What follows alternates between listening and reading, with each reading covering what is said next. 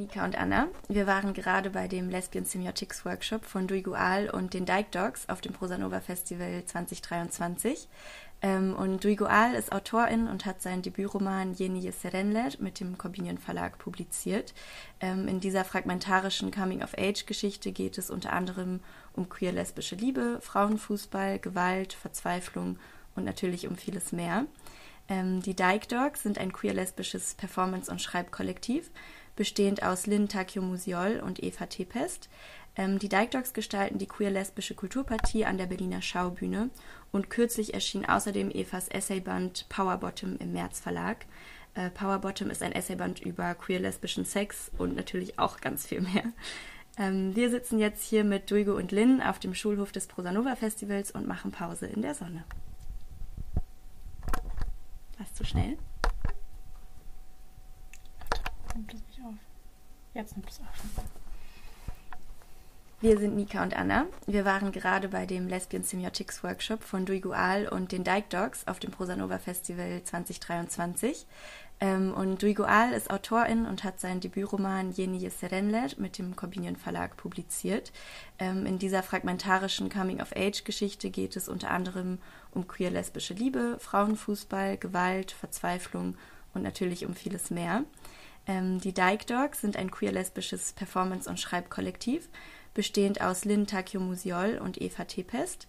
Ähm, die Dyke Dogs gestalten die queer-lesbische Kulturpartie an der Berliner Schaubühne und kürzlich erschien außerdem Evas Essayband Power Bottom im März Verlag. Äh, Power Bottom ist ein Essayband über queer-lesbischen Sex und natürlich auch ganz viel mehr. Ähm, wir sitzen jetzt hier mit Duigo und Lynn auf dem Schulhof des Prosanova Festivals und machen Pause in der Sonne. Cool, dass ihr mit uns kurz sprecht. Wir waren ja gerade in eurem äh, sehr, sehr tollen Lesbian Semiotics Workshop und mir hat der mega doll Spaß gemacht. Und wir haben uns was ganz, ganz Tolles überlegt.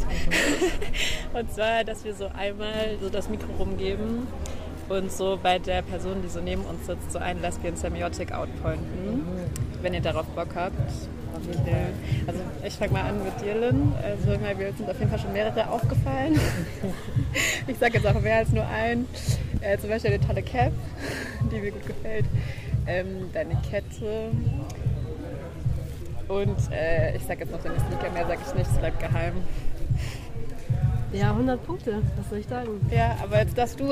Was jetzt gebe ich dir das Mikro und du kannst ähm, deine Nebenperson Ja. kommentieren. Drei Tage Bad. okay, Dugo, safe, deine Ringe, deinen nuancierten Bart, deine Tattoos, einsetzt. Ich kann auch eins nennen, oder? Ja, klar.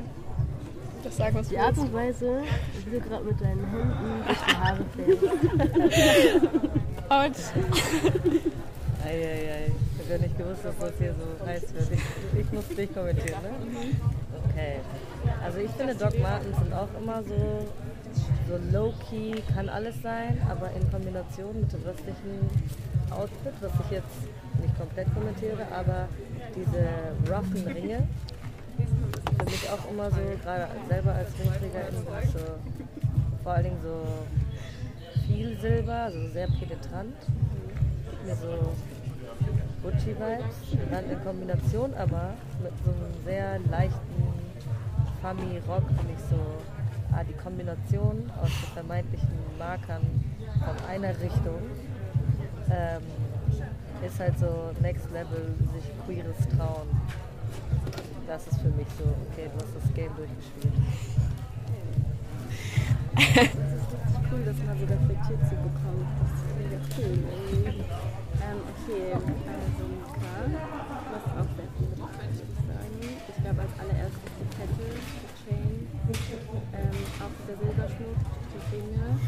Auf deinem Bauch steht Future Dilf, ähm, das sagt irgendwie schon alles. Und ich würde auch sagen, die Cap. Ähm, ja, und mir fällt gerade erst auf, dass du einen kleinen Papagei auf deinen Socken hast. Das finde ich sehr cute. Ich weiß nicht, ob es gay ist, aber cool. Okay, sollen wir noch eine Runde? Nein, Spaß. ähm, jetzt machen wir dasselbe mit zur Körperhaltung. Nein, das ist ein Witz. Ähm, okay, jetzt. ähm, wir haben uns natürlich auch eure oder teilweise, so- also Bücher von euch, ich sag jetzt mal euch, äh, durchgelesen. Es gab so eine Stelle in dem Buch von Power Bottom, in der Eva von so Queer-Sein im Literatur- oder Kulturbetrieb einfach spricht und so sagt, dass es so auch zu so Queer-Sein dazu gehört, wie so Banden zu bilden. Und ihr seid ja auch so zu dritt hier und tretet irgendwie so für mich ersichtlich als so queere Bande auf oder lesbische Bande, wie auch immer ihr euch äh, bezeichnen wollt. Ähm, und ich finde es einfach mega spannend, also als selbst so Person, als lesbisch-queere Person im Kulturbetrieb oder wir, ähm, was das für euch so beinhaltet, in so einem heteronormativen Kontext auch oder Umgebung so eine Bande zu sein und also wie ihr das so lebt. Ähm, könnt euch selbst entscheiden, natürlich was beantwortet oder nacheinander. Ähm, ich glaube, ich würde ganz einfach sagen, dass man so diesen Rudelauftritt eigentlich per se als queere Person fast immer hat, auch wenn man allein unterwegs ist, weil man irgendwie, oder was heißt Mann, ich mache jetzt hier keine Norm auf für Leute, die das nicht betrifft, aber ich habe das Gefühl, wenn ich ähm, durch den doch oft sehr heteronormativen Literaturbetrieb, wenn es jetzt nicht irgendwie so eine Bubble-Veranstaltung ist irgendwo, ähm, mit einem ziemlich selbstbewussten ähm, ja, Hintergrundwissen darüber auftrete, dass, dass es mehrere Menschen gibt, die so denken wie ich, mit all ihren Ambivalenzen und ähm, Unterschiedlichkeiten, die ja, uns irgendwie zu, zu so einer Art Bande machen, ähm, die aber auch individuell existieren kann. Also es ist nicht so, wir ertrinken im gegenwärtigen Kollektivismus, sondern ich glaube an Orten, wo wir ähm, also neben Sicherheit und Schutz und irgendwie so Räumen zum Einigeln auch so diese Freude und diese Ekstase und Übertreibung unser Selbst äh, genießen. Ich glaube, das ist so das Grundgefühl zum, also gerade zum Literaturbetrieb. Ich habe da, glaube ich, gar nicht mehr so diese Haltung von ich arbeite mich an irgendwas ab, sondern alles, was ich arbeite, äh, innerhalb des Schreibens und auch mit äh, Dyke Dogs, der, die mich ja ständig als äh, beste Ersatzspieler in buchen, ähm, ist so eine Arbeit für etwas und nicht gegen eine ähm, Norm oder eine Gesellschaft.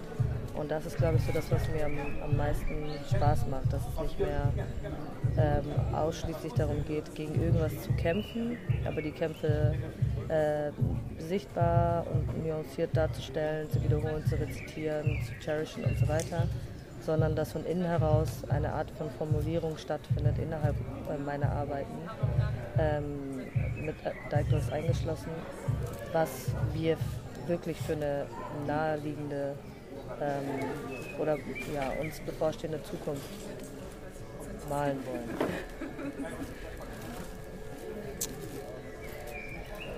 100% appreciating auf jeden Fall. Ich bin vermehrt so im, natürlich auch im Theaterraum und da gibt es natürlich in Anlehnung an das, was du gesagt hast, dieses Narrativ von der einen schöpferischen Person und häufig oder generell ist Theater ja so ein sozialer Prozess und du bist immer, es ist eigentlich ein Team, das mit am Start ist und trotzdem irgendwie so immer dieses Highlighten von der, die Regisseurin ist die Person so, die die Fäden so zusammenzieht und so und, ähm, und da, das ist glaube ich genau der Punkt, so dieses, es ist ein Narrativ und es ist eine Fiktionalität. Und ich habe das Gefühl, dass wir mit unserem kollaborativen Zusammenarbeiten, dadurch, dass es so selbstverständlich ist, und auch mit einschließt, so dass, dass die Souveränität und die Autonomie von uns so bewahrt bleibt, dass das irgendwie so ein, das ist irgendwie so ein Dagegen und hat so ein super sinnliches für etwas, für eine andere Praxis ist, was auch natürlich die Konsequenz hat, dass wir auch sagen, okay, es ist jetzt cool, was wir irgendwie so gemacht haben, also dieser kritische Selbstreflektierungsprozess, so, der ist, ist so Teil dessen und ich glaube, das ist zumindest so im Theaterbereich, wenn man so rigide Strukturen betrachtet, so ein, so ein abgelatschtes Wort, ne? aber so ein, so ein utopischer Gesamtrahmen, der irgendwie aufgestellt wird und, an, de, an den, und für den wir sozusagen Dinge erproben. Und genau, das, das ist in Bezug zu dem, was kommt, also wenn wir jetzt die verschiedensten Krisen anschauen und die Frage so, wie, also wie navigieren wir Solidarität innerhalb eines Systems, das natürlich so Einzelkämpferinnentum ähm, befürwortet und noch lange so supportet hat und fördert, genau, ist das so, ein, so eine sinnliche, lustvolle, auch aufmüpfige Gegenprobe in der Hinsicht für etwas, so, so würde ich das sagen. Ähm, ja, vielleicht direkt daran anschließend, weil du jetzt so über Sinnlichkeit und ähm, das Wort lustvoll gesprochen hast und auch im Workshop so das Wort spielerisch ähm, einmal fiel. So, welche Bedeutung hat denn so das Spielerische oder auch so sich die eigene Erlaubnis dazu zu geben, irgendwie spielerisch zu sein? Äh, welchen Wert hat es bei politischen Kämpfen oder auch so bei queeren Kämpfen oder vielleicht auch bei euch persönlich in eurer Praxis? Ähm, wie geht ihr damit um? Weil ich das gerade im Workshop mega schön fand. Mhm.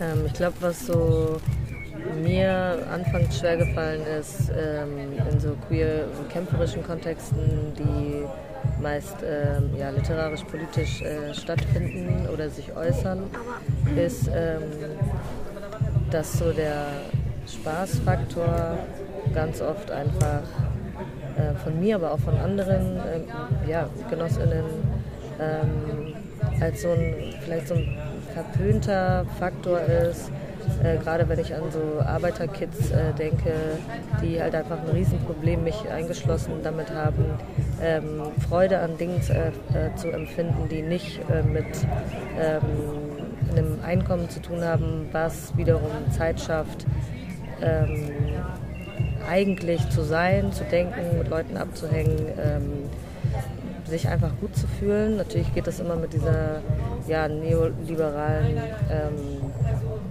ja, manchmal Selbstgeißelung, manchmal Selbstüberschätzung einher.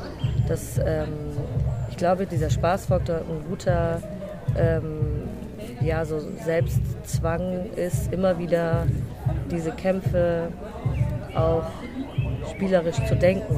Und mit spielerisch meine ich nicht irgendwie, es muss ein Workshop sein, wo es immer nur um Sex und Intimität und Liebe und Knutschen und Poli und was weiß ich, sondern so ganz basalen Dingen ähm, wie ein gemeinsames Essen, ein gemeinsames Abhängen, was, ne, was kein Resultat äh, zur Aufgabe hat. Und ich glaube, das geht oft verloren, weil man einfach, also ich in meiner Arbeiterinnen-Denke halt immer in so einem Strudel bin von, wenn ich was mache, dann muss das ein Resultat haben für alle, für Genossinnen, es muss spürbar sein, am besten ökonomisch als auch irgendwie ähm, körperbefriedigend oder körperschützend oder ähm, gesundheitsfördernd, wie auch immer, dass das immer so diesen Drang hat, irgendwas herzustellen. Ähm, und dagegen zu arbeiten in dem Wissen darüber, dass frühere Kämpfe, die heute noch präsent sind, weil, äh, weil sie noch wichtig sind und aktuell sind, ähm, voll viel durch, durch Kink oder durch ähm, Barbecues oder Cookouts oder ähm, imaginäre Hochzeiten, in der man irgendwie das dass die Institution eher verarscht oder so. Also so dieser ähm, Humor oder dieser Sarkasmus als nicht nur als Tool, also nicht immer nur um alles als Werkzeug umzufunktionieren, um irgendwie besser oder äh, weniger angegriffen oder unnahbarer zu sein, sondern ähm, dieser Spaßfaktor, um sich einfach gut miteinander zu fühlen ähm, und sich gegenseitig auch zu bestärken darin, dass daraus so viel wiederum so schöpferische Energie ähm, gesogen werden kann, die man auf alle möglichen Kontexte übertragen kann. Und natürlich gibt es Kids, die einfach Knete brauchen, ähm, mich mit eingeschlossen, ähm, aber dass nicht dabei verloren geht, ähm, ja, so die Gegen, die, ja, das gegenseitige, den gegenseitigen so Antlitz aneinander nicht mehr sehen zu können, weil ja, also das klingt ein bisschen pathetisch, aber so wir sind keine besseren Genossinnen, wenn wir uns ständig irgendwas ähm, verbieten und so durch dieses erzkatholische Narrativ von sich ähm, so wenig gönnen oder erlauben wie möglich, was irgendeine Art von so Unbefangenheit oder eine kurze Zufriedenheit in diesem kapitalistischen System zeigt, dass, dass wir uns das sofort so aus den Händen reißen wollen, weil wir ja nicht faul werden wollen oder sowas. Wo man dann wieder in diesem Strudel ist von ähm, alles, was ich denke und alles, was ich sage, muss irgendeinen ökonomischen oder einen philosophischen oder sozialkulturellen ähm, Gegenstand herstellen, aus dem dann andere Leute äh, schöpfen oder nähren können. Ähm, da fängt halt auch so die gegenseitige Ausbeute dann an, weil man das einfach fördert und äh, preist und irgendwie lobt und ähm, dadurch bekämpfen wir uns eigentlich alles. Es ist ziemlich far-fetched, hört sich das an, aber vom Ding her sind dann so ja, basale Ideen wie ein Workshop, wo wir einfach zusammen irgendwie Klamotten ähm, auseinandernehmen, auf unsere jeweiligen Codes irgendwie abstimmen und uns darüber unterhalten. Das ist einfach schon ein gegenseitiges Austauschen, ein gegenseitiges Vernetzen, woraus entweder irgendwas entsteht oder einfach ein richtig gutes Gefühl dabei bei den Menschen entsteht, die dann aus diesem Workshop rausgehen und ähm, ja, einfach good about themselves sind. Und das ist schon ziemlich viel.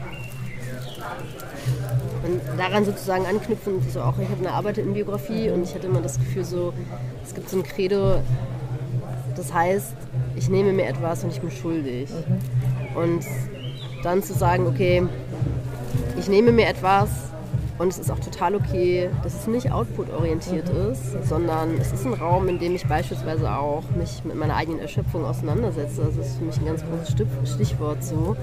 Ähm, das war zum Beispiel bei mir so ein super langer Prozess. So, dass es so voll legit ist, nicht nur Dinge zu artikulieren, sondern auch total wichtig ist, dann zu sagen, hey, der Erfahrungsraum, der aufgebaut wird, hat für sich so einen, so einen ganz eigenen Wert, der halt nicht per se so kommodifiziert werden kann. Und das ist ja genau der Punkt. So, jetzt kann man sagen, okay, auch Gefühle können irgendwie zur Ware werden, aber die, dieser Moment des Zusammenschließens oder diese, dieses solidarisch Emotive, so, das spürt man halt und wieder sträubt sich irgendwie so in einem konkreten Output. Und das ist, glaube ich, so in Anlehnung an das vielleicht ein wichtiger Marker. Ja, ich kann, ähm, glaube, ich kann das richtig toll verstehen, wenn ich so an eigenes so politisches Aktivsein denke, dass ich immer so denke, okay, Leute müssen das sehen oder es muss so voll nach draußen und das ist halt auch also so voll derbe, derbe wichtig ist, wie so sich treffen und einfach sozusagen, das reicht schon. Oder keine Ahnung, wir kochen jetzt zusammen. Das ist irgendwie auch vielleicht so das Aktivste, was ich gerade so machen kann in der Konstellation oder so. Das ist mega wichtig. Ich habe mal kurz so eine Frage, die haben wir jetzt nicht so geplant, weil es mich so interessiert, weil es einfach auch so um so ähm, ist ja auch so dieses so, eine Person erfindet irgendwie eine Geschichte oder irgendwas und es gibt so diesen Geniekult oder gab es, ich weiß nicht, ich nehme das also manchmal halt zum Glück gar nicht mehr so war und ihr teilt euch zum Beispiel auch so zu zweit auf als Like Dogs oder so oder mit noch mehr Menschen natürlich, aber so. Aber wie ist das bei dir so beim Schreiben? Weil also du hast ja so, also hast du auch schon so kollaborativ geschrieben oder wie nimmst du dir so, also kannst du das so, ist das für dich so ein Thema, ähm, so etwas dann so alleine zu machen, wenn du es beantworten möchtest? Mhm. Also ich glaube schon äh, fest daran, dass äh, auf jeden Fall eine, eine, Form von Gewalt dahinter steht, wer ähm, was schreibt und was wieder schreibt. Also es ist so ein bisschen so anlehnend an Hartmanns Theorie von ähm, die Gewalt des Archivs. Also wer manifestiert Geschichte, wer schreibt sie weiter, wer gibt sie weiter, ähm, wer hat die Ressourcen dafür und aber auch ganz inhaltlich ähm, wie stehen die ProtagonistInnen zu der schöpfenden Person, äh, also namely die äh, schreibende Person? Ähm, also wie setzt sich die schreibende Person mit den ähm, ja, Charakteren als solche auseinander? Ähm, kollaboratives Schreiben passiert für mich eigentlich immer, weil ähm, es einfach, also von der banalen Insta-Bio bis hin zu einem, einer Kurzanthologie stecken da immer sechs Leute hinter, mindestens, die es äh, Korrektur lesen, die es inhaltlich prüfen, die es auf Metaphern prüfen, die es auf irgendwie Wiederholungen oder ähm, so Hinweise zum Finden der eigenen Sprache geben. Und ich glaube, es geht voll oft unter LektorInnen zu, zuzusprechen, dass die eigentlich voll oft auch für die Dramaturgie in so einem Buch verantwortlich sind, dass die einem quasi helfen zu sehen, hey, dein Style geht in die Richtung. An der und der Stelle performst du vielleicht was, was du eigentlich nicht schreiben musst, um dich so und so äh, auf diesem ja, halt Markt äh, konditioniert zu sehen. Und ich glaube, die helfen einem oder helfen mir voll gut, äh, entweder bei einem Stil oder bei, ja, bei einer inhaltlichen Geschichte, hinter der ich gerade her bin, zu bleiben oder raten mir einfach im besten Sinne voll ähm, was ich, was ich lassen soll, damit ich nicht in so ein komisches performatives Gehabe von, wie ich klingen muss, um was rüberzubringen, äh, gerate, was schnell passiert. Ähm, deswegen ist für mich Schreiben eigentlich immer kollaborativ. Äh, manchmal bin ich einfach ehrlich gesagt zu eitel, um mit Leuten gemeinsam an einem äh, Text wie so einem Theaterstück oder so zu schreiben. Da bin ich so, ich habe so viele Macken mit mir selber. Ich kann das nicht auch noch die ganze Zeit in so Gefühlsaustausch und einchecken, was ich sowieso schon den ganzen Tag mache. Ähm, auch mit mir selber, ist das manchmal so eine Art von Stylefrage. Also manchmal habe ich da einfach keinen Bock drauf, weil ich so denke, ich, ich muss nicht alles kollektivieren, ähm, wenn ich nicht das Gefühl habe, dass ich die Kraft dazu habe und auch den Bock dazu habe oder das Interesse, äh, aus gemeinsamen Köpfen irgendwie eine Geschichte zu schreiben, sondern ähm, ich unterhalte mich mit Friends darüber, ich drop deren Namen, wenn es irgendwie deren Idee ist, ähm, frage, ob sie cool damit sind oder gehe dann einfach direkt ähm, in die Konfrontation und frage, ob ob wir beide überhaupt da Lust drauf haben, weil hinter diesem, hey, wir müssen jetzt alles zusammen machen, ist auch, da stehen auch manchmal so Zwänge hinter, was im Endeffekt den Personen, die dann zusammenarbeiten, überhaupt nichts bringen oder ja, im schlimmsten Falle sogar zu einer Art von Konflikt oder so führt. Aber an und für sich finde ich Schreiben sowieso mit den ganzen Leuten, die da mal drüber gucken, voll das kollektive Arbeiten. Und mit Dyke Dogs ist halt so, ich bin am Anfang als äh, Gast, äh, Gast, als Gast dahin gekommen ähm, und nach und nach haben wir das konzeptionelle Schreiben dann auch zusammen gemacht. Und das ist für mich zum Beispiel so eine Praxis, ähm, die ich richtig schön finde, weil das Format es hergibt, es gibt unser, unser Zeitplan her, es gibt irgendwie die finanziellen Rahmenstimmen, dass wir alle cool damit sind, wie viel wir arbeiten, was wir schreiben, wie wir miteinander schreiben.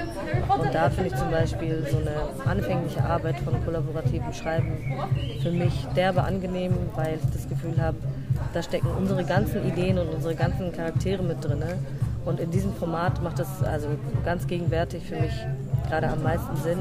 Wenn ich so daran denke, dass ich an einem Theaterstück schreibe, bin ich da einfach noch zu vorsichtig mit mir selber. Ich würde auch einfach ganz ehrlich sagen, zu unerfahren vielleicht auch. Das ist einfach eine Aufgabe, ähm, was ich für die Zukunft auf jeden Fall nicht ausschließe. Aber ja, es macht einfach Bock, alleine wie auch mit, den, mit meinen liebsten Hunden. Mhm. Ähm, ich finde es mega schön, wie du es beschreibst, dass so eigentlich jeder Art des Schreibens auch irgendwo kollaborativ ist, weil es gibt, glaube ich, immer noch so diese Hierarchien von so der, die Autorin ist irgendwie, oder Regisseur irgendwie, Regisseurin, ähm, ist so die höchste Position und alles andere ist nur Zuarbeit irgendwie mhm. und nicht gleichwertige Arbeit. Ähm, und da ist ganz viel Arbeit, die irgendwie versteckt ist, die nicht, die nicht gesehen wird. Ähm, deswegen auch so schön, dass so aus so deiner Position als Gast irgendwie ähm, ja, eine Kollaboration oder eine Zusammenarbeit schon ist. Ähm, Nochmal so. Hm? Kann ich mal ganz kurz Voll. was ich noch mal sagen wollte mit Sister Direct Dogs, weil die Veranstaltungen, die wir zumindest da in der Schaubühne lancieren, ja ganz stark mit einer Behauptung einhergehen. Und eine Behauptung, die dann quasi spielerisch, also eine Behauptung im Sinne von einer These, die dann so spielerisch erkundet wird. Und ich glaube, das, was weil du auch sagtest, okay, wir geben uns so den Space, eigene Charaktere zu navigieren, geben uns auch den Space, eigene Charaktere quasi gemeinsam zu überprüfen. Mhm. Und das ist so, weil es so praktisch angelegt ist. Also der Text funktioniert mit der Praxis. Der Text funktioniert, weil wir gemeinsam auch mit der Erfahrung, die wir nicht haben, über diesen Theaterraum halt so ein manchmal einen Spark bekommt oder in eine Richtung getrieben wird, so die die sich so einer Formalität irgendwie auch entzieht, mhm. weil wir alle quasi nicht akademisiert irgendwie aus dem Theater kommen mhm. oder so. Und das finde ich ist auch nochmal so ein interessanter Aspekt. So. Wie kann der Text irgendwie so floaten, wenn man quasi nicht die Grundvereinbarung so verinnerlicht hat, die so häufig in so patriarchal besetzten Theaterräumen irgendwie noch so sind. Mhm. Was macht das denn also was machen diese Voraussetzungen mit der Form irgendwie, der Texte, aber auch so Theaterformaten oder so? Wenn das nicht so akademischen Kontext ist? Na, ich glaube, das Kyra an, an, an Dyke Dogs ist, dass die Form nie gesetzt ist, sondern sich immer wieder in Bezug zu der These, die wir aufstellen, so ergibt und entwickelt. Ähm, und das ist, gerade wenn man natürlich von Queerness spricht, rein im, also im Sinne der Repräsentation, im Sinne von der Frage, wie Geschichten aufgezogen werden, aus welchen Perspektiven gesprochen wird, ist natürlich die Frage so, in welche Form wir gehen und in Form, in, inwiefern sich Form auch selber widersprechen, korrumpieren kann etc. Das ist so ein ganz zentraler Aspekt. Ich kann auch nicht mehr. Ich glaube, wir sind Wir machen jetzt fertig. Genau. Danke. Ey, ich danke euch. Das waren meine letzten Reserven. Ihr seid perfekt gekommen.